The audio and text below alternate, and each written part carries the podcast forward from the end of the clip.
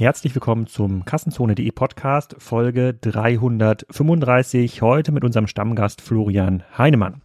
Wir reden über SPACs, Special Purpose Acquisition Companies, so Börsenmäntel. Wie würde das eigentlich funktionieren, wenn Florian und ich sowas aufsetzen? Was können wir dabei verdienen? Ähm, Im Wesentlichen geht es aber um Etsy und HelloFresh die ihre Zahlen publiziert haben an der Börse. Das war ganz spannend. Das versuchen wir ähm, einzuwerten und ich werfe natürlich auch einen Blick zurück. Was haben wir denn geschrieben über Etsy und HelloFresh auf Kassenzone und im E-Commerce-Buch? Da werden beide Unternehmen natürlich auch mit ausreichend Content bedacht. Ist auf jeden Fall ganz spannend. Ähm, und äh, da wir ja momentan nicht so viel Podcast-Sponsoring machen, habe ich mir überlegt, kann ich euch am Anfang von dem Podcast mal so ein paar Sachen aus meinem Alltag erzählen. Und ähm, eine Sache, die ist, glaube ich, ganz, naja, spannend, unterhaltsam, das müsst ihr ähm, beurteilen. Es gibt ja dieses neue Buch, die Zukunftsrepublik. 80 Vorausdenkerinnen springen in das Jahr 2020. Ähm, das haben ein paar spannende Leute geschrieben, da sind ganz viele Gastbeiträge Gastbeiträge drin. Und ein Gastbeitrag dürfte für euch besonders interessant sein. Der kommt nämlich vom Rossmann-Chef Raoul Rossmann. Das ist der Sohn von Dirk Rossmann. Und ich lese euch einfach mal vor, was er auf ähm, den ersten beiden Seiten schreibt zu seinem Zukunftsbild wie denn ähm, das Jahr 2030 aussieht. Und ich mache das möglichst wertungsfrei. Könnt euch selber überlegen, äh, was ihr davon haltet. Also, sein Kapitel heißt, als Amazon in der Bedeutungslosigkeit versank. Ein Bummel durch die Innenstadt von Hannover zeigt, das Leben ist zurück. Lebensmittel- und Drogeriemärkte, Boutiquen oder Second-Hand-Marktplätze prägen die größte Einkaufsmeile der niedersächsischen Landeshauptstadt heute, ebenso wieder wie kulturelle oder Generationenbegegnungsstätten, 24-Stunden-Kitas und natürlich die Gastronomie. Viel Grün etwa auf den Dächern neu designter Wohnanlagen sieht man inzwischen in allen Städten der Republik. Die Autos sind verbannt. Menschen, E-Mobiles und der gute alte ÖPNV bestimmen heute das Stadtbild. Die verwaisten Innenstädte der großen Metropolen, die noch Ende der 2021er Jahre traurige Realität waren, sind Geschichte. Stattdessen erleben wir seit 2025 eine echte, eine echte innerstädtische Renaissance. Obwohl es damals kurz so schien, als würden die Dominanz des Digitalen überwiegen und Online-Plattformen wie etwa Amazon oder Google als die großen und vor allem einzigen Corona-Gewinner aus der Pandemie hervorgehen. Und tatsächlich, betrachtet man die damaligen Zahlen, die alleine Amazon erwirtschaftete, schien dieser Sieg programmiert. Allein im ersten Pandemiejahr betrug der Amazon-Anteil an den Online-Handelsumsätzen in Deutschland 48 Prozent. An dem Riesen, der seinen Umsatz in nur drei Jahren auf mehr als 280 Milliarden Dollar im Jahr 2019 verdoppelt hatte, schien keiner mehr vorbeizukommen. Und doch ist es gelungen, denn wir haben das Monopol geknackt. Schon in den 2020er Jahren beginnt sich in den USA eine Bewegung zu formieren, die den Einfluss der großen Online-Monopolisten, allen voran Amazon, begrenzen sollte. Athena, so der Name eines Zusammenschlusses von etwa 50 Organisationen, ist zwar in den USA zunächst nur mäßig erfolgreich, wird aber für Europa zum Vorbild ähnlicher Initiativen. 2022 schließen sich dann auf europäische Initiative weltweit mehr als 10.000 Konzerne, Einzelhändler, Organisationen, Politiker und Wissenschaftler zusammen, um den Giganten zu brechen und seinen Einfluss auf Wirtschaft und Gesellschaft zu stoppen. Bereits 2020 war klar, dass das weltweite Kartellrecht angesichts der Marktmacht von Amazon und Co. dringend überholungsbedürftig ist. Auch die von den Kartellwächtern durchwinkte Übernahme von Instagram durch Facebook zeigte deutlich, wie dringend diese Überholung war. Ansätze und Ideen gab es einige, so zum Beispiel den Digital Service Act der EU, der 2021 vorgestellt wurde und die Marktmacht der Big, um die Marktmacht der Big Techs begrenzen sollte. Doch das Vorhaben scheiterte, weil es viel zu zurückhaltend und nicht weitreichend genug abgefasst war. Erst das internationale Konglomerat vermag es, die Politik weltweit zu handeln, zum Handeln zu zwingen. Angefasst wird zunächst das Kartellrecht. Größe und Umsatzrendite werden jetzt zu den zentralen Aspekten, die Kartellwächter bei den weltweit agierenden Unternehmen sehr genau unter die Lupe nehmen und so weiter und so weiter. Da fehlen jetzt noch ein paar Seiten zu seinem Beitrag, aber ich glaube, es gibt schon einen schönen Vorgeschmack auf die Zukunftsvision von Raoul Rossmann und ich glaube, daraus kann man auch rückschließen, wie die Online-Strategie der Rossmanns heute aussehen dürfte. Ich versuche ihn natürlich in den Podcast einzuladen, dann können wir über dieses Zukunftsbild ähm, reden. Bisher hatte leider noch keine Zeit dazu äh, gefunden, aber ich bleibe dran. Bis dahin versüßen wir uns die Zeit mit Florian Heinemann zum Thema Etsy, HelloFresh und Spax.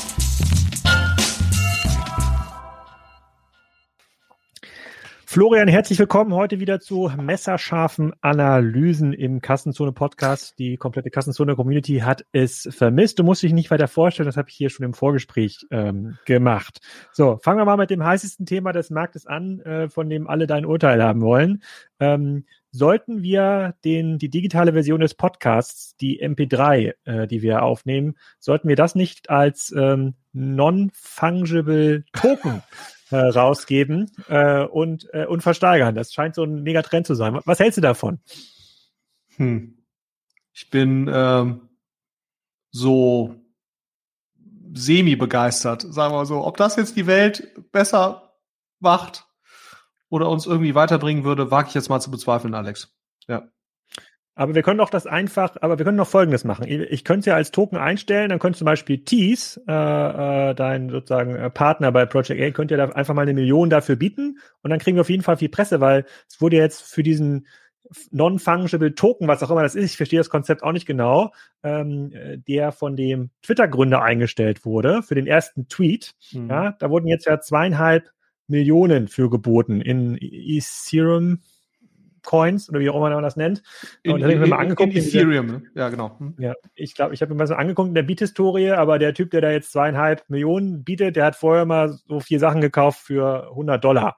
Also es scheint mir, scheint mir noch relativ viel Luft drin zu sein. Ich habe mich versucht, darüber zu informieren und habe auch den Artikel gelesen auf T3N, äh, wo der Finn Kliman erzählt hat, dass er das jetzt auch gemacht hat und dann nächtelang sich die Ohren um die, äh, die, die nächtelang äh, um die Ohren geschlagen hat. Aber mir scheint es, dass es wieder eine sehr gute Lösung für Probleme, die es noch nicht gibt. So ein bisschen wie bisschen wie, scheint ist das so ein Thema, was die Blockchain äh, mitbringt. Aber äh, vielleicht können wir ja mal aufrufen, äh, wenn es Leute gibt, die das total gut können und verstehen, können die uns ja ein bisschen helfen und mal Hinweise geben und Links schicken, ähm, dann nehmen wir das auch mal auf und, und besprechen. Ja, vielleicht sollten wir eher mit Johann König sprechen, wie man das sozusagen, wie man sowas gut, gut vermarktet. Das scheint mir eher so eine Analogie zu sein. Im Kunstmarkt, ja, sind, ja auch ein, im Kunstmarkt ja. sind ja auch einige Dinge. Ich fand, du hast ja einen sehr schönen Podcast gemacht mit, mit Johann König, habe ich mir sehr gerne angehört. Ich finde ihn ja, ist ja ein sehr schlauer, sehr reflektierter Typ. Aber auch da merkst du natürlich sozusagen, wenn du, wenn du mit ihm sprichst, es ist ja jetzt, äh, die, die, die Preissetzung im Kunstmarkt folgt ja jetzt auch nicht immer unbedingt. Ähm, die macht er. total nachvollziehbaren Regeln ja. auf Basis von irgendwelchen substanziellen Kriterien. Insofern äh, ja. Ist das vielleicht ja. eher, eher, ein Gesprächspartner als jetzt ich, um, um NFT äh, vernünftig, äh, vernünftig, also sozusagen die Nutzung von NFT für, für Kunstgegenstände oder für Sammelstücke, um, um das jetzt irgendwie äh, sinnvoll zu besprechen, muss ich gestehen. Ja. ja. Und dann aber ein anderes großes Thema was seit unserer Dezember-Session, so lange ist ja schon her, dass wir, ähm, äh, also das ist, im Januar hatten wir die Session gemacht, aber da ging es im Wesentlichen noch über Deals im Dezember. Da hatten wir ähm, äh, das noch nicht besprochen. Das Thema SPACs, das ist jetzt irgendwie, kommt jetzt ganz groß um die Ecke, ähm, ist auch so ein bisschen anrüchig, äh, wurde im einen oder anderen Podcast schon mal versucht zu analysieren. Ich finde, es noch sehr viel Unklarheit. So für mich fühlt sich so an, dass äh, jeder, der schon ähm, immer nicht schnell genug Geld verdienen konnte, jetzt versucht, einen SPAC ähm, zu machen, so, einen, so eine leere Börsen, so eine leere, leere Börsenhülle. Aber scheint irgendwie ein Effekt äh, zu sein, dass es zu viel Geld am Markt gibt. Hast du eine Meinung zum Thema SPAC? Ja, sag mal so, also ich, ich würde das jetzt nicht unbedingt als anrüchig bezeichnen. Ich glaube, die, die, ähm, die Grundüberlegung dahinter ist ja nachvollziehbar. Ne? Also wo du sagst, ähm, du hast Tech-Assets, die haben sich in den letzten 10, 15 Jahren wahnsinnig schnell entwickelt. So, und wahrscheinlich schneller als die meisten anderen äh, äh. Und Sparks an sich sind ja auch nichts, nichts Neues. Ne? Also Sparks an sich gibt's ja schon relativ lange. So, aber du hast aber per se Tech-Assets, die bleiben tendenziell länger private. Ne? Das ist ja so ein bisschen das, das, das Thema und dann versuchen natürlich Investoren dort in irgendeiner Form trotzdem an dieser Wertentwicklung zu partizipieren. Und die Idee ist ja hier zu sagen, ich führe quasi einen Börsengang, ich beschleunige sozusagen den Börsengang von eigentlich börsentauglichen Assets, beschleunige ich ein Stück weit ähm, und ich bin eben auch in der Lage, diesen Firmen jetzt nochmal relativ viel Kapital zuzuführen. Ähm, so, und an sich diesen, diesen Grundgedanken, den kann ich kann ich nachvollziehen. Ähm, und man muss jetzt natürlich, es hängt, es steht und fällt halt letztendlich alles sozusagen daran, wird es der Mehrheit dieser SPACs gelingen, eigentlich börsentaugliche Assets zu identifizieren, mit diesen quasi zu mergen, also die dadurch dann auch an die Börse zu bringen und durch die Kapitalzufuhr, die dann im Zuge dessen passiert, eine Beschleunigung sozusagen eines sowieso, der Entwicklung eines sowieso schon börsenfähigen Assets herbeizuführen. Das ist ja letztendlich dann der, der positive Outcome. Und gelingt dies quasi zu einem Preis des Assets, den die Substanz oder das Potenzial, was in dieser Substanz drinsteckt, in irgendeiner Form rechtfertigt. Wenn das mehrheitlich gelingt, dann ist das Ganze ja grundsätzlich jetzt erstmal positiv zu sehen. Jetzt ist es natürlich nur so, nach meinem Kenntnisstand gibt es in den USA irgendwie 200 Spucks mit deutlich mehr als äh, äh irgendwie äh, 200 Millionen Dollar oder mehr als 100 Millionen Dollar. Das heißt, da hast du pro, natürlich so pro Spuck, also pro, pro ja, ja, ja, genau, Entschuldigung. Äh, so so dann und das Thema ist ja sozusagen, wenn ein Spark 250 Millionen äh, Dollar geraced hat, dann können die ja so ungefähr Themen übernehmen, die dann nochmal Faktor drei bis fünf größer sind als das. Das heißt, dann redest du im Prinzip schon von, von Unicorns. So, und ob sich natürlich jetzt diese Anzahl von qualitativ hochwertigen Firmen im Tech-Bereich finden wird, wobei Tech-Bereich ja hier relativ breit ist. Du hast jetzt ja auch sozusagen diese Space-Geschichten, die jetzt darüber, also Virgin Galactic ist ja über einen Spark von Shamat äh, Paliapatia irgendwie äh, äh, oder Social Capital eben ähm, äh, ähm, IPO gegangen. Äh, du hast im Biotech-Bereich jetzt auch einige, die da was tun. Also Dinge, die auch sowieso sehr kapitalintensiv sind. Ne, so, insofern ist es jetzt nicht nur der Digitalbereich. Trotzdem stellt sich natürlich die Frage, werden die meisten äh, von diesen Sparks Investoren finden, äh, äh, Assets finden, die sie eben sehr gut übernehmen können. Und ich glaube, wenn das gelingt, ist das schon gar nicht so unspannend, ne, äh, muss man sagen. Ähm, man muss natürlich nur, und, und ich glaube, eine Sache ist dann aber ganz wichtig. Ähm, und das muss man halt mal, muss man halt mal schauen es ist eben noch nicht so richtig klar. Also die Sparks müssen ja das Geld, wenn die sammeln, die sammeln ja Geld ein und dann äh, sozusagen suchen sie Assets und in dem Moment, wenn das konkrete Asset dann dasteht, dann wird ja noch mal mehr Geld eingesammelt. Wenn ihnen das nicht gelingt, innerhalb von zwei Jahren das Geld, äh, ein, ein passendes Asset zu finden, wird ja quasi der SPAC rückabgewickelt und der Sponsor oder der ursprüngliche Initiator, Schrägstrich Sponsor des SPACs, gibt das Geld, was es gekostet hat, das ganze Ding aufzusetzen, irgendwas zwischen sechs und zehn Millionen Dollar ganz grob, muss das wieder zurückgeben äh, äh, oder beziehungsweise gibt erstmal das eingesammelte Geld wieder zurück und das Geld, diese fünf bis zehn, um eben das Setup äh, zu machen, äh, sind quasi weg. Das heißt, der Anreiz ist schon relativ hoch von den SPAC-Initiatoren, da auf jeden Fall irgendwas zu finden, was so halbwegs da reinpasst. Und da ist natürlich die Frage, ob das der richtige Anreiz ist, weil wenn man natürlich einmal das Geld zurückgeführt hat an seine Investoren, ist nicht nur natürlich das eigene Geld weg, um das Setup zu machen, sondern du hast natürlich auch nochmal das Problem, dass die Wahrscheinlichkeit, dass du danach nochmal von den gleichen Investoren für irgendwas anderes Geld einsammelst, ist nicht, ist nicht besonders hoch. Und das ist natürlich eigentlich keine besonders schöne Anreizsetzung, muss man sagen. Ja.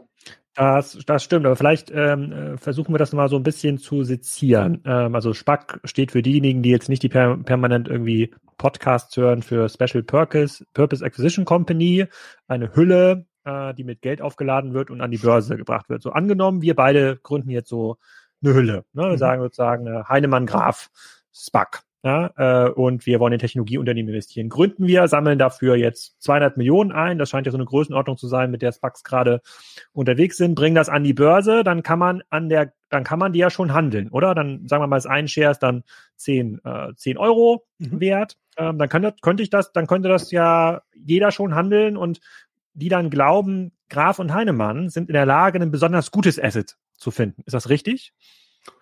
Das ist mein Verständnis. Ja, genau. Also das ja. dann äh, und und wenn wenn wir jetzt sozusagen, wenn sich jetzt irgendwie im Markt das Gerücht verbreiten sollte, dass Heinemann und und Graf an so einem Ding dran sind, was total heiß ist, ne, äh, und da kurz vor Vertragsabschluss stehen, dann äh, müsste äh, sozusagen, wenn du äh, nach deiner Logik, der Kurs ja dann über diese ursprünglichen 10 Euro steigen. Ne? Okay, so, gut. Das, das, also auch da ist schon eine Handelbarkeit gegeben. Ne? Und äh, die, die richtige Aktivität setzt aber im Prinzip äh, nach meinem Verständnis erst dann ein, wenn Heinemann und Graf sagen, wir haben jetzt hier, wir sind jetzt hier sozusagen, äh, haben jetzt hier ein Agreement mit äh, Spriker. Äh, mit Spriker, ne, genau, äh, ja. dass wir Spriker für fünf Milliarden jetzt übernehmen. So, und dann. Du hast ja gesagt, Faktor fünf, das heißt, wir könnten jetzt nur eine Milliarde machen. So, wir können jetzt nur eine Milliarde. Spriker sagt dann, Graf Heinemann immer schon eine vertrauenswürdige Kombo.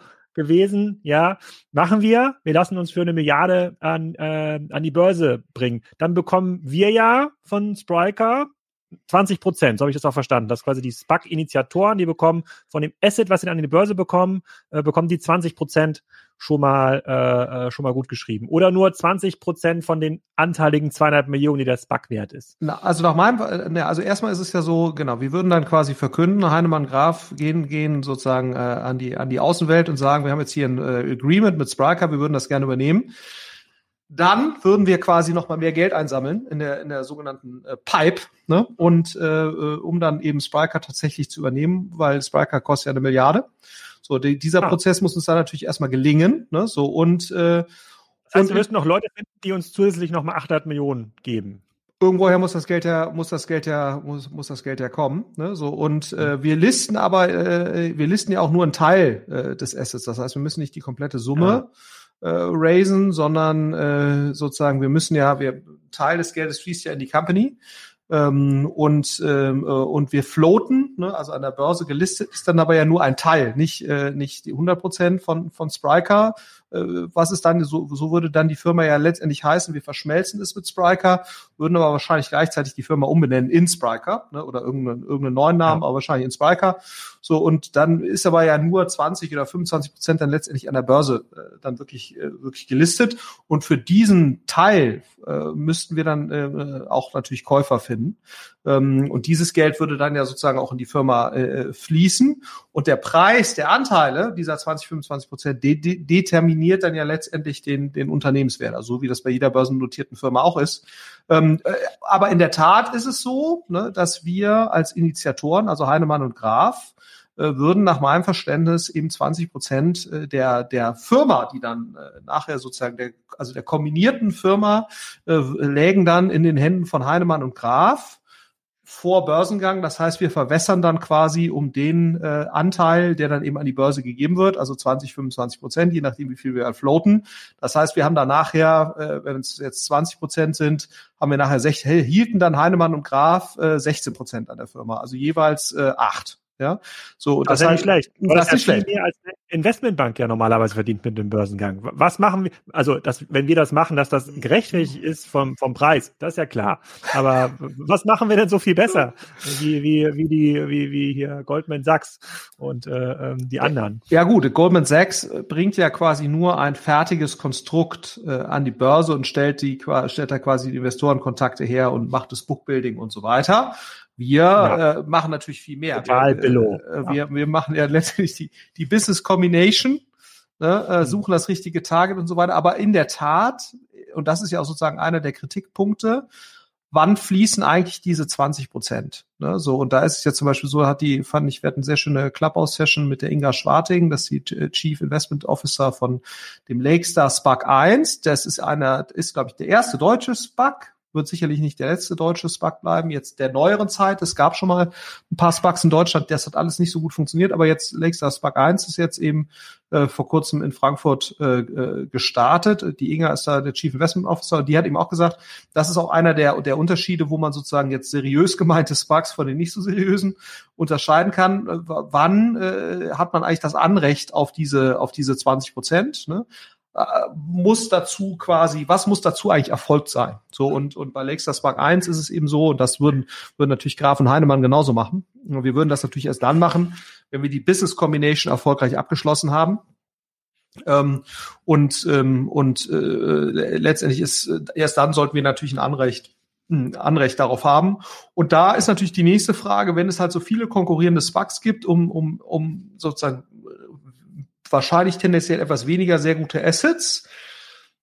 Dann kann es natürlich auch sein, dass äh, sozusagen da nochmal ein Druck auf die Konditionen kommt. Das heißt, dass die SPAC-Initiatoren sagen, äh, ich über, möchte ich gerne übernehmen und übrigens äh, von der kombinierten Company nehme ich letztendlich weniger als diese 20 Prozent, vielleicht nur 10 oder 15, ne, äh, was natürlich letztendlich dann weniger Verwässerung äh, bedeutet für, für, für die anderen. Ja, so, also insofern. Da würde ich mich, ja. würde ich mich ja absolut unfair, unfair äh, bezahlt fühlen. Aber okay, das muss ja jeder selber wissen, welchen SPAC er am Ende des Tages äh, wählt. Ja, crazy Zeugs. Ähm, vielleicht noch eine letzte Frage zu SPACs. Wenn das in den USA schon im letzten Jahr ein populäres Vehikel waren, wie haben sich denn die SPAC-Börsengänge, also die, die dann schon Asset gefunden haben und äh, sozusagen dann weiter an der Börse gehandelt wurden, wie hat sich denn dieser Kurs ähm, entwickelt im Vergleich zur restlichen Börsenentwicklungen? Haben die den outperformed? Haben die schlechter performt? Weißt das, du da was? Das kann ich dir ehrlicherweise nicht sagen. Also ich kann jetzt nur sozusagen, was ich jetzt ein bisschen verfolgt habe, ist Open Door. Ähm, also Open Door war ein, ein SPAC-Börsengang, der ist im Dezember erfolgt. Und das mhm. hat sich jetzt erstmal positiv entwickelt. Ja. Mhm. Ähm, aber ich kann dir das jetzt die anderen, auch die, die, die, es gab ja einige jetzt äh, hier von dem Chamat äh, Padiapatia, das ist ja so der, der Mr. Spack, ähm, auch natürlich eine nicht ganz unumstrittene Figur. Der hat äh, äh, eben jetzt vier Spucks geraced. Davon sind nach meinem Verständnis schon zwei oder drei gefüllt. Wie die sich jetzt entwickelt haben, kann ich dir nicht sagen. Auch wie das in der Vergangenheit sich ent entwickelt hat. Ähm, es ist halt sozusagen ich glaube, wenn man das seriös macht, ist das eine valide Alternative zum, zum Börsen, äh, traditionellen Börsengang. Ne? Ähm, äh, es gibt ja noch das Direct Listing, was relativ populär ist in in USA. Das machen die Firmen, die kein Geld raisen wollen. Ne? Also sozusagen normalerweise ein traditioneller IPO, da wird ja auch noch Geld geraced im Prozess. Ähm, für die Firma und die Firmen, die jetzt kein Geld benötigen unbedingt, weil sie sowieso schon sehr kapitalstark sind, die machen halt ein Direct Listing weil das eben mhm. letztendlich für die für die äh, nochmal deutlich geringere Gebühren äh, letztendlich äh, dann bringt für für Investmentbanken, die dann in irgendeiner Form involviert sind und, und deswegen ist das eine günstigere Variante. Ich meine, das war zum Beispiel Airbnb hat ein Direct Listing gemacht, ja, weil die halt okay. sozusagen vorher schon Geld eingesammelt hatten, deswegen kein neues brauchten, weil die sich ja dann doch besser entwickelt hatten sozusagen geschäftlich, als das ursprünglich der Fall war. Da gab es ja ein Silver Lake Investment im Q2 ein relativ großes. Ähm, und dann haben die halt ähm, einen Börsengang durchgeführt im Oktober oder November war das. Ähm, und das war ein Direct Listing. Ja, so und das ist auch sozusagen so ein bisschen äh, so.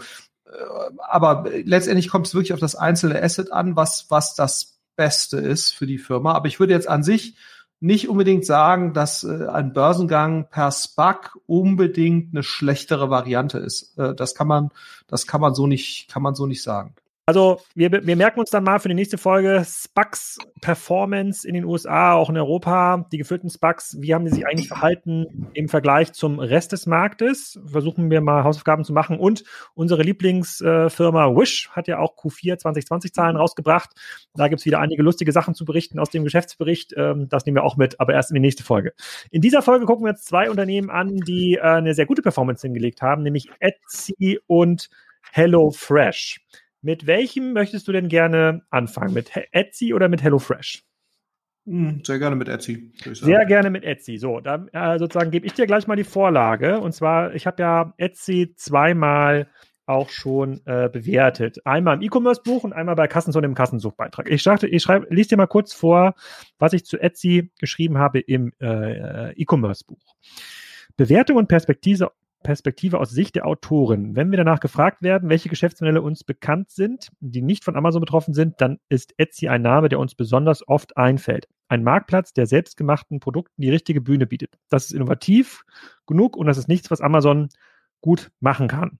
Und da geht es noch so ein bisschen weiter und am Ende sagen wir ein schönes Beispiel dafür, dass man den Status quo eines Geschäftsmodells nicht überbewerten kann. Damit äh, beziehen wir uns darauf, dass Etsy sich schnell weit weiterentwickelt hat. Sehr positive Bewertung im E-Commerce-Buch, in der Spinne der Handelspositionierung auch sehr, sehr positive ähm, Ausprägung.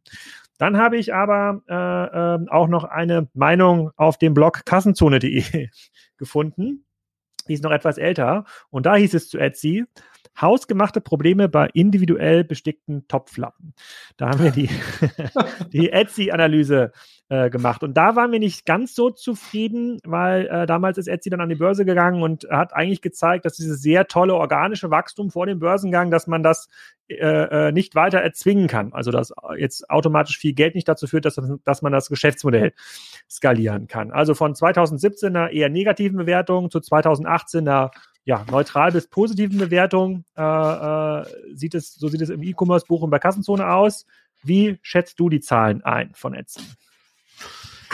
Ja, also ich meine, jetzt die, die 2020er Zahlen sind natürlich gigantisch. Ne? Jetzt ist natürlich die Frage, und das wird jetzt, glaube ich, so die entscheidende äh, Thematik sein, hm, inwieweit, also ich komme gleich nochmal dazu, was ich mit gigantisch meine, aber ähm, ob das 2021 ob die quasi davon profitieren können, äh, sozusagen durch diesen Corona-Boost und ob sich das dann eben verstetigt. Ne? Vielleicht jetzt nicht ganz so extrem wie äh, Corona-Boost, aber, aber jetzt vielleicht einmal ganz kurz, ne? ich meine 2020 haben ein bisschen über 10 Milliarden GMS gemacht. GMS ist das, was man sonst auch GMV nennt, ne? also quasi Gross Merchandise Sale.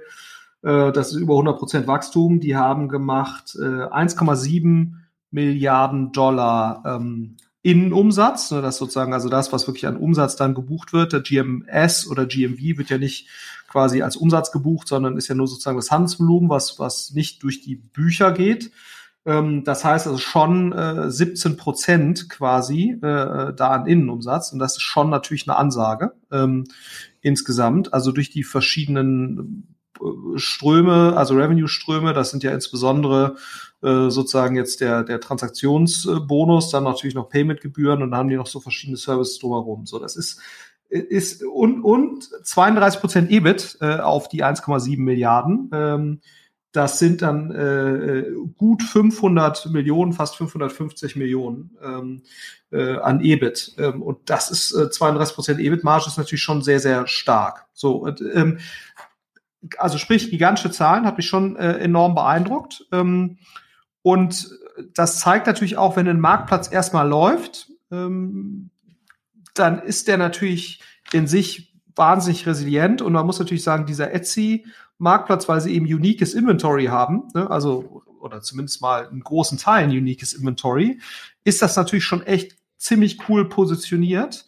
Äh, jetzt könnte man natürlich sagen, boah, totale Nische interessiert ja irgendwie keinen, aber das sind natürlich schon sehr beeindruckende Zahlen, sind ja auch, und das fand ich auch nochmal eine sehr beeindruckende Zahl, in 2020 zur viertmeist besuchten E-Commerce-Seite in den USA geworden. Also schon eine Ansage. Ähm, und was auch nochmal sehr spannend war, ähm, äh, dafür, also dafür, dass sie so, so einen hohen Reach haben, ist es dann wieder relativ gesehen nicht so wahnsinnig viel GMS. Ne? Also wenn du das jetzt mal mit anderen Marktplätzen, insbesondere natürlich jetzt zum Amazon vergleichst, aber trotzdem schon sehr beeindruckend, ähm, wie groß das ist.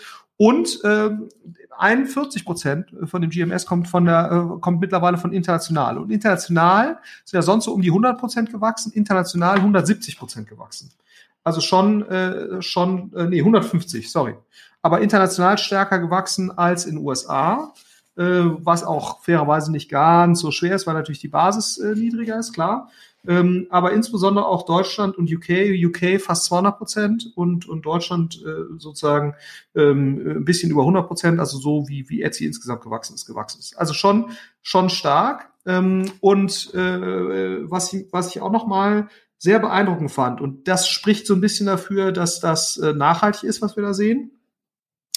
Die Habitual Buyers, das sind also die, die regelmäßig äh, kaufen bei, bei Etsy, äh, sind um fast 160 Prozent gewachsen. Also deutlich stärker als das Wachstum sozusagen, was wir im GMS sehen, äh, sind die Leute gekaufen, äh, gewachsen, die sehr regelmäßig kaufen. Äh, und, und wenn sich das eben so fortsetzt, und das ist ja schon etwas, was man sonst auch auf E-Commerce-Seiten sieht, oder nicht nur bei E-Commerce, sondern generell äh, äh, bei Services, äh, die, die im, im Netz angeboten werden, wenn Leute einmal in so ein Habit gekommen sind, irgendwas zu nutzen, dann hast du da eine relativ starke äh, Pfadabhängigkeit. Und, und wenn dem so ist und das nicht nur ein Corona-Effekt ist, dann spreche das eben dafür, dass du ein relativ starkes äh, nachlaufendes Wachstum hast. Aber insgesamt ähm, äh, muss man schon sagen, eben die Hälfte der Käufer, es waren 81 Millionen Käufer im Jahr 2021, die Hälfte davon waren neue Käufer. Ne? Also wir haben schon gigantisch äh, zugelegt, ähm, äh, was das, äh, was das angeht. Ähm, vielleicht noch mal so ein paar Sachen, die, die echt äh, spannend sind. Ähm, sie haben das mit einer relativ geringen Marketingkostenquote geschafft, von knapp fünf Prozent, also aufs GMS gesehen. Das ist schon deutlich geringer, als das jetzt ein ähm, About You, was wir jetzt da sehen werden, oder ein Zalando hat, ne, die sind ja alle eher so im Bereich 10% oder auch ein Otto. Ähm, das, äh, das ist ganz cool. Äh, was ich auch nochmal cool fand und weil man da, glaube ich, auch eine Menge daraus lernen kann. Ähm, deswegen empfehle ich wirklich jedem, sich das mal anzuschauen. Äh, sind so ein paar produktbezogene Sachen. Also was zum Beispiel Etsy reportet, ich weiß nicht, ob das auch gefallen ist, die reporten die Experiment Velocity. Also wie oft macht das Produktmanagement-Team Experimente?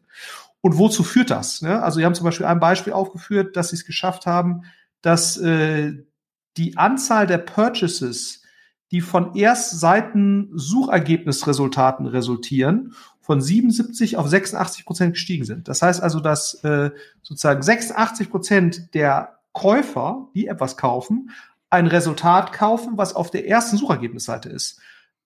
Also neun Prozentpunkte mehr als davor. Das heißt, dass die Suchergebnisse offenbar sich deutlich verbessert haben ne, in Form von Experimenten. Ähm, so, und jetzt würde mich mal sehr interessieren, wie viele deutsche äh, E-Commerce-Player sozusagen das überhaupt tracken, wie viele Experimente sie machen äh, als, als wesentliche Kennzahl und, und dann auch noch sozusagen den Effekt äh, darauf messen. Kann ich nur jedem extrem nahelegen, was ja zeigt, selbst eine Webseite, die jetzt über zehn Jahre alt ist oder ein Service, der über zehn Jahre alt ist, kann solche Verbesserungen erzielen durch konsequente äh, Experimente. Sehr, sehr spannend. Ein weiteres Thema, was ich super spannend fand, ist, ähm, wie gehen Sie eigentlich mit Customer Service um? Ne? Ähm, da steht nämlich, und das finde ich auch nochmal echt phänomenal, was auch wieder für das ganze Thema Conversational Commerce spricht, wo du dich ja auch für äh, interessierst. Äh, der Buyer Support Realtime, der war vorher bei 26 Prozent. Das heißt also, dass in Echtzeit per Chat äh, oder auch Telefon 26 Prozent der äh, reinkommenden Konsumentenanfragen im Customer Service beantwortet wurden. Und im Q4 20, äh, also jetzt sozusagen im letzten abgelaufenen Quartal, waren es 73 Prozent. Das heißt, die, die haben äh, die Kapazität fast verdreifacht, um in Echtzeit Fragen zu beantworten. Also echt spannend. Ähm, äh, dass, dass das, und das glaube ich, ist für viele Deutsche, äh, jetzt hier auch Zuhörer, die im E-Commerce unterwegs sind, das nochmal so als Hebel zu begreifen, oh, okay, Echtzeit-Support kann echter, kann echter Treiber sein. Ähm, und das fand ich noch ganz spannend. Ähm, und, äh, und dann äh, auch noch ein ziemlich cooles Thema, äh, dass sie mittlerweile wahnsinnig viele Videos haben. Also es werden mittlerweile, ähm, äh, und das hat auch nochmal sich wahnsinnig beschleunigt, äh, 1,7 Millionen Videos sind in, ein, äh, sind in Q4 hochgeladen worden zu Produkten. Das heißt also, dass äh, äh, Produkte quasi auch noch mit dem komplementierenden äh, Video quasi äh, hochgeladen wurden, um besser zu verstehen, was das eigentlich ist. Ähm, und das war im, im Q2 waren das gerade mal 200.000. Das heißt, es hat sich die Anzahl von Videos äh, zu Produkten hat sich irgendwie äh, verachtfacht. So und das ist schon äh, echt ganz cool, wie viel auch so ein Service äh, noch am, am Produkt macht und was was daran passiert. Und ich finde, das zeigt einem so, dass dass Etsy äh, einen wahnsinnig guten Grip auf den Treibern des ganzen Geschäftes hat. Also Realtime-Service einzuführen, äh, Videos einzuführen, um die Konsumenten-Experience zu verbessern, äh, dieser Experimentenfokus. So, deswegen, ich bin, ich bin äh, wirklich total begeistert äh, von, von dem, wie die, wie die das darstellen und wie die auch daran gehen.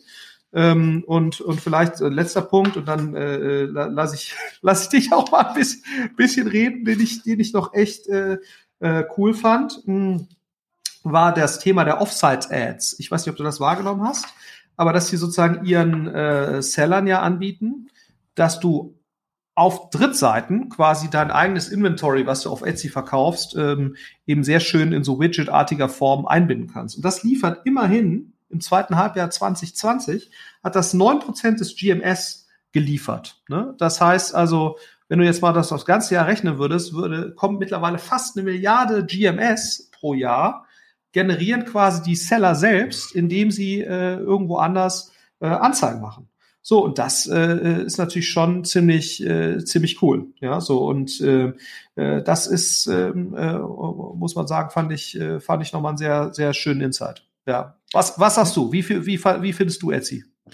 Also, die Börse findet Etsy offensichtlich gut. Ja, der Börsenkurs ist ja sehr stark gestiegen in Corona-Zeiten. Ich glaube, so am Anfang Corona, ähm, sozusagen letztes Jahr März, war der Kurs noch bei 40. Und jetzt ist der Kurs so bei äh, ja, über 200, also verfünf bis versechsfacht. Ähm, die Börse findet es also cool. Die Börse findet ja solche Sachen aber nur so cool, wenn das Wachstummomentum stabil äh, bleibt. Die Zahlen sind natürlich beeindruckend. Wir reden hier von fast äh, 26, 27 Milliarden Market Cap, äh, die das Unternehmen wert ist. Also ähm, knapp das äh, 30-fache des Innenumsatzes, ähm, knapp das Dreifache des Außenumsatzes. Das natürlich, ähm, das ist halt enorm. Und ähm, dann gucke ich mir halt gerne an in diesen Berichten, äh, was steckt dann dazwischen den Zeilen an Infos. Und eine Info, die erstmal dazu führt, dass man sicherlich noch ein Stückchen von der Bewertung abzinsen muss, ist das, das Maskengeschäft. Also Etsy hat ja fast ähm, 750 Millionen, eine Dreiviertelmilliarde mit Masken umgesetzt. Das ist jetzt kein Geschäft, bei dem ich sagen würde, es wird 2021 nochmal groß, insbesondere weil es jetzt ja äh, medizinische Masken sind, die gefragt sind und eben nicht mehr die äh, gestrickten Masken äh, mit Namen drauf. Ähm, ich fand, ähm, ich fand das Revenue per Employee extrem hoch. Also es ist ja gestiegen auf 1,4 Millionen Euro pro Mitarbeiter. Das ist eigentlich so eine Größenordnung, die erreichen gerade mal die besten Softwareunternehmen. Ja, da sind wir so bei Google, Microsoft. Und das sehe ich da eigentlich nicht. Das klingt für mich eher danach, dass eigentlich die Operations, die Etsy heute hat, sehr stark ausgereizt ist. Das heißt, man wird auf der Kostenseite im nächsten Jahr sicherlich einen starken Anstieg haben bei der, äh, weil man viel, viel mehr Mitarbeiter braucht, um zum Beispiel so einen Realtime-Service überhaupt zu bieten. Also ich glaube, die haben 2020 sich schon enorm verbiegen müssen, um dieses Service-Niveau äh, ähm, zu erhalten. Was ich allerdings auch noch positiv sehe, und ich glaube, das das hast du doch gar nicht gesagt, ist, dass der Service-Revenue-Anteil, also wo es dann nicht darum geht, dass man irgendwie äh, äh Marktplatzgebühren nimmt, sondern äh, tatsächlich äh, Gebühren für also äh, Gebühren außerhalb des Marktplatzes noch ähm, einfährt, ja schon über 100 Millionen, finde ich schon sehr groß. Also in Summe ein total cooles Unternehmen, aus meiner Sicht aber sehr stark auch äh, äh, profitiert vom Corona-Effekt. Ähm, Und jetzt frage ich mich natürlich, wie sieht denn die eingeschwungene Form von Etsy aus, wenn ähm, das Jahr jetzt wieder so ein bisschen normal weitergeht. Bleiben denn diese vielen neu gewonnenen Kunden, bleiben die auf dieser Plattform oder gehen sie wieder ihren normalen Hobbys nach, wo sie Leute treffen können? Würde ich sagen, ja. Wenn wir gleich bei HelloFresh auch nochmal besprechen, wie dieser ähm, Effekt ist, wird Etsy mehr investieren müssen, um dieses Service-Level zu halten auf der Personalseite, was ja ein hoher Kostentreiber ist. Ja, wenn sie mehr Marketing ausgeben müssen, um die Leute dann wieder von der Straße zu holen, damit sie wieder von Rechner kommen, glaube ich auch ja. Ähm, wobei das jetzt nicht dazu führen dürfte, dass der Börsenkurs jetzt einbricht. Ich glaube aber, dass diese, ähm, dass diese extrem hohe Profitabilität, also 33 Prozent auf den Innenumsatz, das lässt sich so nicht halten. Da wird äh, Etsy an vielen Stellen nochmal nachziehen müssen. Ich glaube, wenn die nächsten Zahlen da rauskommen, dann wird es da sicherlich eine kleine, äh, eine kleine Enttäuschung geben. Und mir fehlt so ein bisschen nach vorne raus habe ich zwar viele Ideen, ja, was man da noch mehr, mehr verdienen kann, aber es sind am Ende des Tages doch schon sehr, sehr viele kleine Marktplatzpartner. Das heißt, der, äh, das heißt, das Potenzial, was ich pro Marktplatzpartner heben kann, das ist jetzt nicht so wie im Enterprise-Business, äh, sondern dass jede Gebührenerhöhung um ähm, zwei Dollar pro Transaktion ist da schon, ähm, ist da schon äh, maßgeblich. Ansonsten ist es halt, ist ein mega cooles Business. Es ist, ich bin immer noch der Meinung, wie wir im E-Commerce-Buch geschrieben haben, es ist ein Business, was sich von einem Amazon jetzt äh, nicht leicht angreifen lässt oder generell nicht, greif an, nicht, nicht leicht angreifen lässt. Es bleibt für mich aber einfach eine sehr, sehr große äh, äh, Nische, äh, äh, bei der man äh, jetzt weiter vertikalisieren muss, dann irgendwelche Strickkurse darauf bringen muss, tatsächlich Videocontent äh, monetarisieren. Also Etsy wird jetzt in Bereiche gehen, die noch experimenteller sind als dieser Handelsmarktplatz. Also der Handelsmarktplatz ist jetzt weitestgehend auskaliert. Das sind jetzt alle, die ihren Topflappen selber machen wollten, haben es jetzt gemacht. Jetzt die Frage, what's next? Welche digitalen Services kann ich machen? Wie bringe ich äh, sozusagen, wie bringe ich noch mehr uniken Content auf die Plattform? Wie kann ich diesen Content monetarisieren? Wie schaffe ich es vielleicht, lokale Usergruppen zusammen äh, äh, zusammenzubringen, äh, äh, Marktplätze, äh, sozusagen diesen Marktplatz zu nutzen?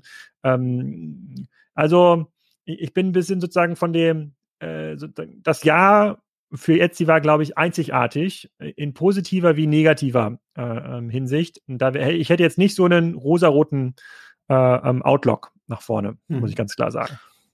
Ja, man, man, muss in der Tat mal gucken, ne? zumal das ja auch Themen sind, die jetzt nicht, also meine Hoffnung wäre schon, das äh, werden wir auch gleich nochmal besprechen, oder was heißt meine Hoffnung? Meine Vermutung wäre, dass ähm, beim Thema Food schon viele der Erstkäufer, die es erstmal Food online gekauft haben, dass die auch dabei bleiben werden. Aber natürlich sind die meisten Etsy-Dinge jetzt nichts, keine essentiellen Dinge, äh, die man so kauft. Äh, in, insofern ist schon die Frage, sozusagen, werden die Leute dann weiterhin in dem Maße dabei bleiben. Ähm, äh, das Einzige, was ich vielleicht dazu nochmal äh, sagen wollte, also wenn du den Kategoriesplit anguckst, ich weiß nicht, ob du da einen Blick drauf geworfen hast, fand ich schon sehr mhm. spannend.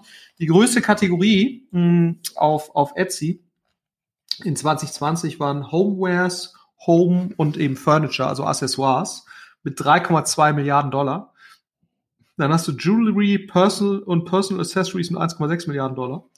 Äh, Craft Supplies 1,2, Apparel eine Milliarde, Paper and Party Supplies 0,4 Millionen äh, äh Milliarde Dollar und 0,2 Milliarde Dollar sind Beauty and Personal Care.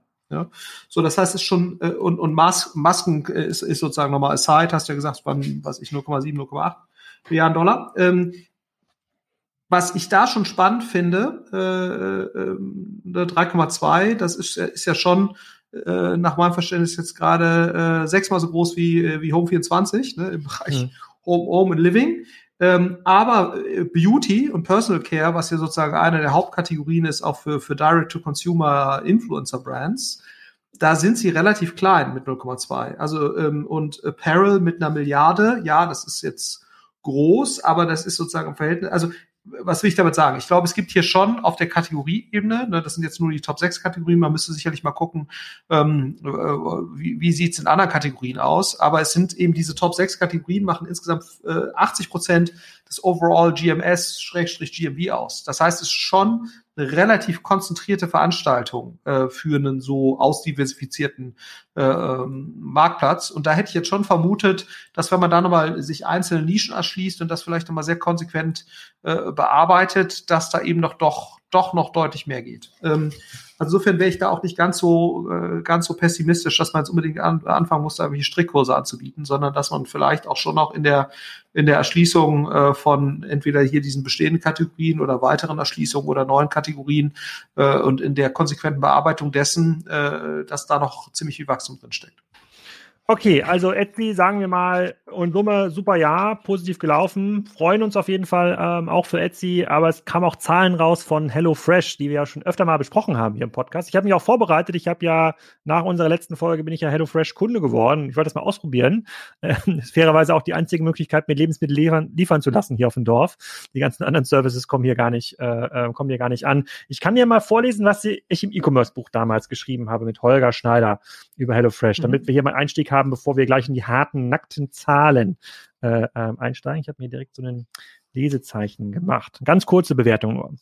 Per Bewertung und Perspektive aus Sicht der Autoren. Ein sehr spannendes Unternehmen, das aus unserer Sicht die besten Chancen hat, neben Amazon den Lebensmittelmarkt aufzumischen. Das Wachstum musste bislang teuer erkauft werden, aber die vordefinierten Rezepte sind offensichtlich nur der Anfang. Und auch dazu gibt es nochmal ein, äh, Update bei äh, bei Kassenzone. Und zwar äh, war das ein Beitrag, den ich geschrieben habe, ähm, auch 2017, da ist HelloFresh an die Börse gegangen. HelloFresh buy or sell. Und äh, da habe ich geschrieben, ich sehe es nicht ganz so schwarz wie Sven Schmidt, der das, glaube ich, im OMR-Podcast in dieser Zeit auch bewertet hatte, auch wenn ich im Prospekt nicht wirklich, auch wenn das Prospekt nicht viel hergibt, das Börsenprospekt und einige Bereiche, wie zum Beispiel die Entwicklung des Kundenstamms außerhalb der USA, mehr Fragen aufwerfen als Antworten geben. Also eher negative Bewertungen, weil überhaupt nicht klar war, ob diese Kohorten, die HelloFresh dort aufgebaut haben, stabil sind, ob die irgendwann mal Geld abwerfen. Gefühlt hat ja HelloFresh äh, sozusagen in jeder Pommesbude äh, fünf äh, HelloFresh Einkaufsgutscheine verteilt, um neue Kunden zu finden. So, jetzt ist aber das Corona-Jahr gewesen und äh, was äh, sagt uns das äh, Zahlenorakel äh, dort? Hast du da eine Meinung? Ich habe auch schon ein paar Fragen mir aufgeschrieben, vielleicht können wir die gemeinsam ergründen. Ja gut, ich meine, also es war ja erstmalig, ich sag mal, sehr profitabel, also was heißt sehr profitabel, aber schon äh, sehr ordentliches Jahr. Ne? Ich meine, äh, äh, fast vier Milliarden Umsatz ähm, und sag mal, wenn du jetzt mal nur auf Quartalsebene guckst, äh, sind die sozusagen ähm, also was Anzahl der Bestellungen angeht, äh, um, um über 100 Prozent gewachsen, ne? jetzt mal von Quartal zu Quartal. Anzahl der Mahlzeiten sogar noch stärker. Das heißt, es ist intensiv, das Produkt ist intensiver genutzt worden als vorher. Ähm, und äh, auch die Umsatzerlöse ne, auch deutlich über 100 Prozent gewachsen. Ähm, und, und was auch ganz spannend ist, also USA ist ja äh, der, der größte Markt für, für, für HelloFresh. Also kannst du ungefähr so ganz grob sagen, Hälfte des Umsatzes USA, Hälfte äh, Rest der Welt. Ähm, und auch in den USA ist es eben um, um 100 Prozent gestiegen, außerhalb von USA ähm, um, um 140. Und in, in beiden Märkten reporten sie einen relativ äh, soliden, soliden Profit ne? und, ähm, äh, und äh, haben sich da eigentlich in allen Kennzahlen jetzt äh, relativ stark gesteigert. Ähm, so, also insofern das ähm, und sind jetzt irgendwie bei einer äh, A-EBITDA-Profitabilität. Äh, da kommen wir gleich nochmal dazu. Da, äh, da, das, da kannst du ja gleich noch was zu der Kennzahl sagen. Äh, von irgendwie insgesamt äh, 15 bis, äh, bis, bis 18 Prozent international. Äh, sag, sag doch mal was dazu, was, was A, EBITDA ist, aber, mal, grundsätzlich die Kritik, die ja sonst kam, äh, auch, auch von Sven, von wegen, er glaubt eben, dass der Churn hier zu hoch ist, ähm, um letztendlich über stabile Kohorten ein nachhaltiges Geschäft aufzubauen, weil letztendlich die Marketingkosten eben zu hoch sein werden oder Reaktivierungskosten.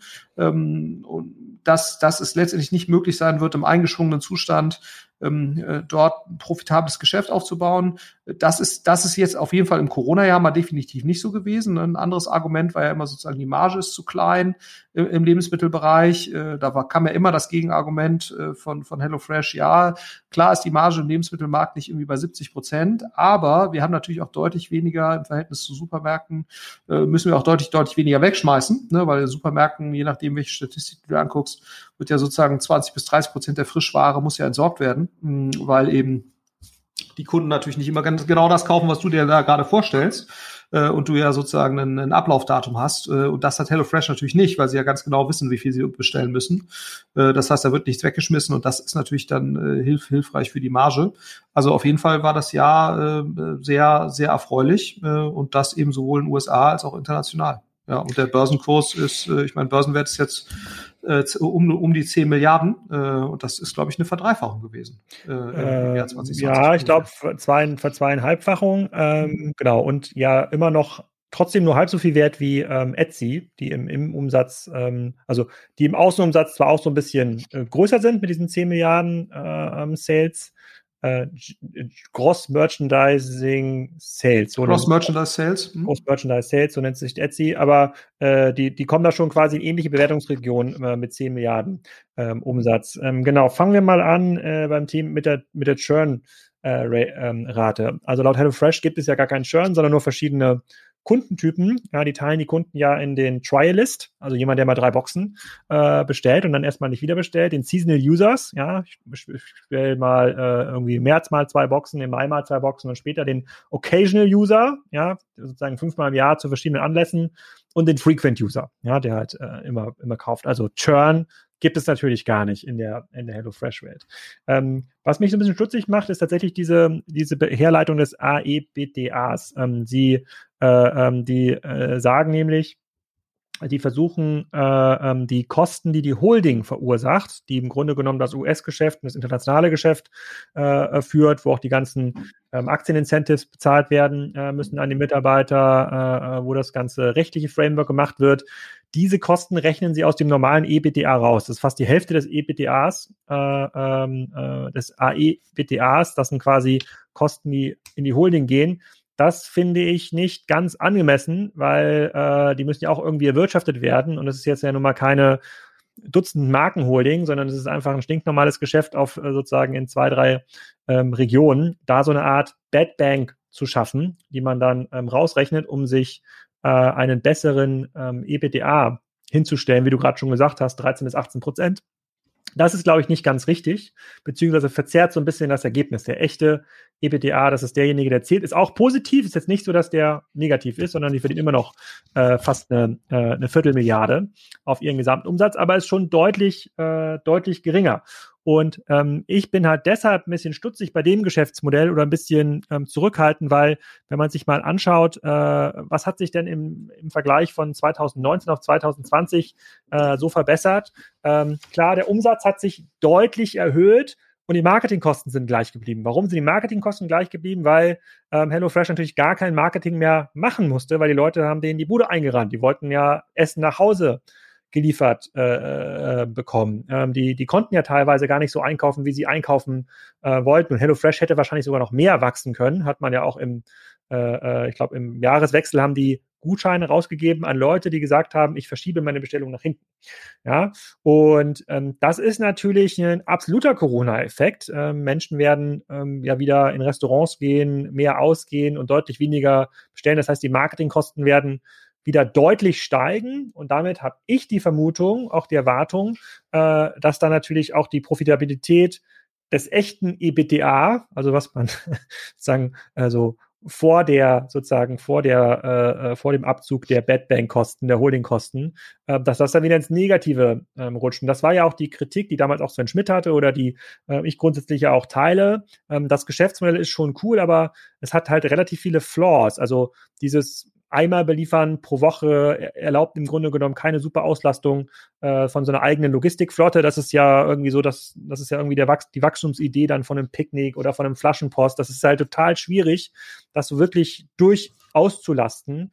Ähm, die äh, äh, diese die Auswahl der Gerichte ist, das habe ich jetzt zumindest äh, in, in meiner N gleich 1 Analyse gemerkt, ja doch sehr beschränkt und in der Qualität jetzt auch äh, ähm, ähm, auf einem Niveau, wo ich mir jetzt nicht permanent wohlfühlen äh, äh, würde. Also es ist jetzt nicht so, dass ich da jetzt irgendwie super Bio-Hähnchen oder äh, ganz, ganz hochwertiges Gemüse äh, äh dazu bekomme. Das ist, glaube ich, schon anders als irgendwie jeden Tag Reis und Nudeln äh, machen. Ist das, ähm, aber es ist im Grunde genommen etwas besseren, kan etwas besseres Kantinenessen ja, von, dem, von den Auswahlmöglichkeiten, die ich da so gesehen habe. Also es ist weit weg von einer stark individualisierten Ernährung aus meiner Sicht. Und deswegen würde ich schon sagen, ja, ein Großteil der Kunden bleibt schon dabei, wird aber halt eher dieser Occasional User und muss dann sehr teuer wieder aktiviert werden durch die klassischen HelloFresh-Gutscheine. Und das schreibt mir, also bei Etsy haben wir gerade gesehen, klar, die, die wachsen dann vielleicht ein bisschen langsam, aber die Profitabilität wird ja nicht, äh, äh, nicht, äh, nicht geringer. HelloFresh hat immer noch dieses Kernproblem, dass sie erstmal so ein großes Schwungrad aufbauen müssen,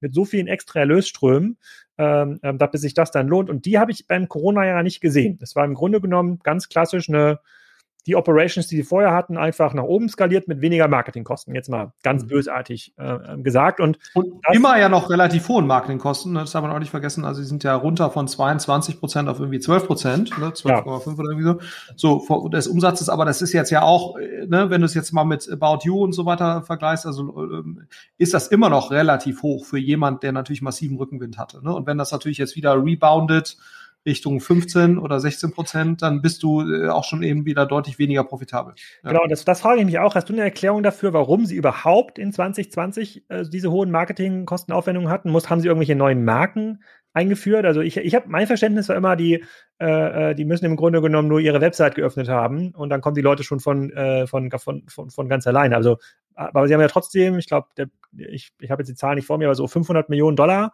waren es ja schon, haben sie irgendwie ausgegeben äh, im, äh, im, äh, im Jahr 2020. Also äh, jeden, äh, jeden Monat ungefähr ähm, 40 Millionen Dollar.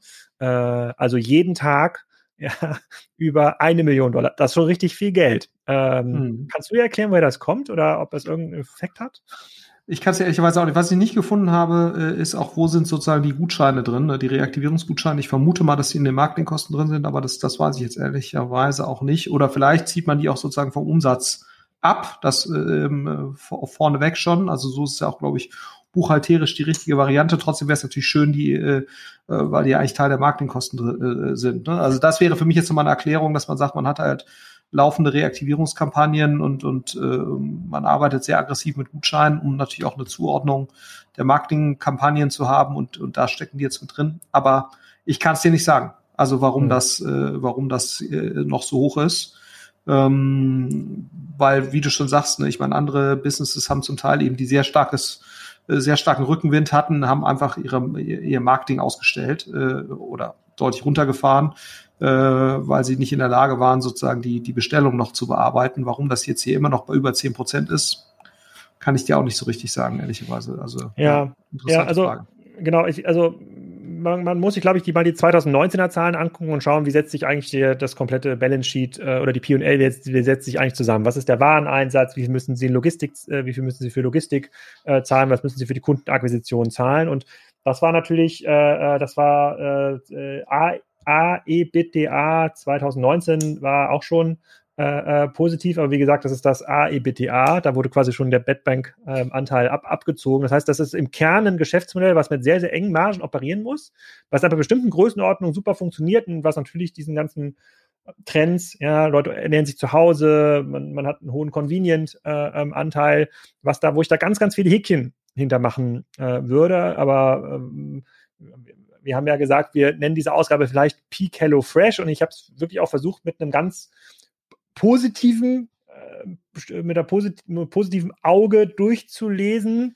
Bin aber, wenn ich mir diesen Geschäftsbericht so durchlese, insbesondere im Vergleich zu Etsy, die das auch viel schöner aufbereitet haben und auch die Highlights nochmal viel besser herausgestellt haben, ähm, komme ich da jetzt nicht irgendwie zu einem super progressiven Urteil und würde sagen, ja, das wird hier irgendwie the next Amazon, the next Picnic, the next Flaschen, äh, äh, Flaschenpost. Ich glaube, das ist schon noch, das sind schon noch viele Jahre sehr, sehr anstrengende Wachstumsarbeit ähm, zu machen, bis man so ein Modell wirklich mit einer echten 10% äh, Marge äh, äh, betreiben kann.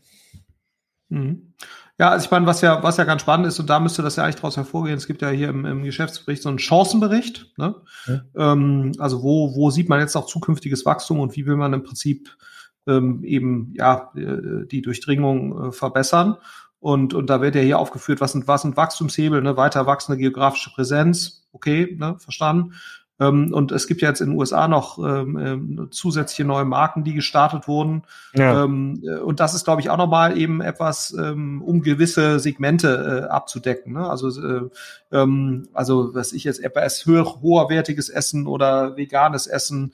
Ähm, und, und das ist sicherlich nochmal ein Bereich, wo, wo sicherlich auch der Churn dann geringer wäre. Ne? Also sprich, wenn man anfängt, die, die äh, bestehende Infrastruktur zu nutzen, um dort spezialisiertere Angebote für gewisse Kundengruppen zu machen.